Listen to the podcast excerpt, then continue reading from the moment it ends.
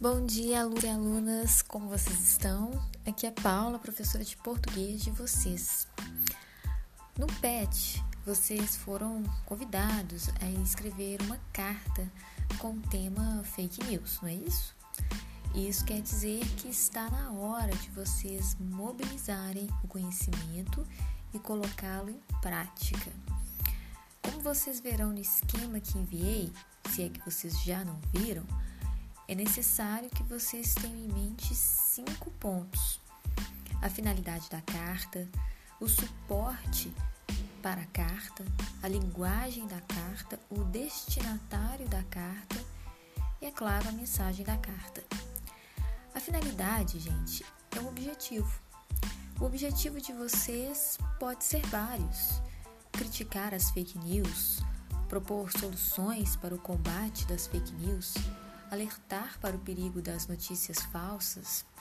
Enfim, vários podem ser os objetivos comunicativos.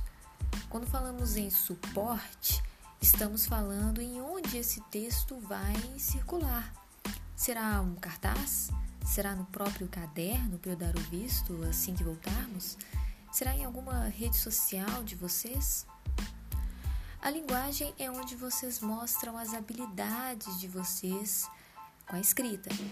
Vocês podem escrever de maneira mais descontraída, de maneira mais erudita, podem usar imagens, símbolos, falar de modo ambíguo, isso é, cheio de diretas, trocadilhos. Eu sei que vocês adoram isso e são muito bons. Além disso, é preciso pensar em quem vai receber, ver essa carta. Será somente a professora?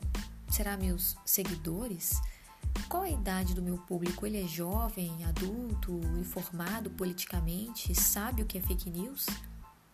Tá vendo que é como comprar um presente? A gente precisa pensar em quem está recebendo. Por fim, a mensagem é o conteúdo. Tudo aquilo que vocês forem falar sobre as fake news. Então é isso, turma.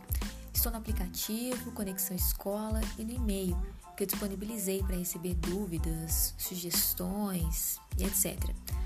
Fiquem com Deus e fiquem em casa.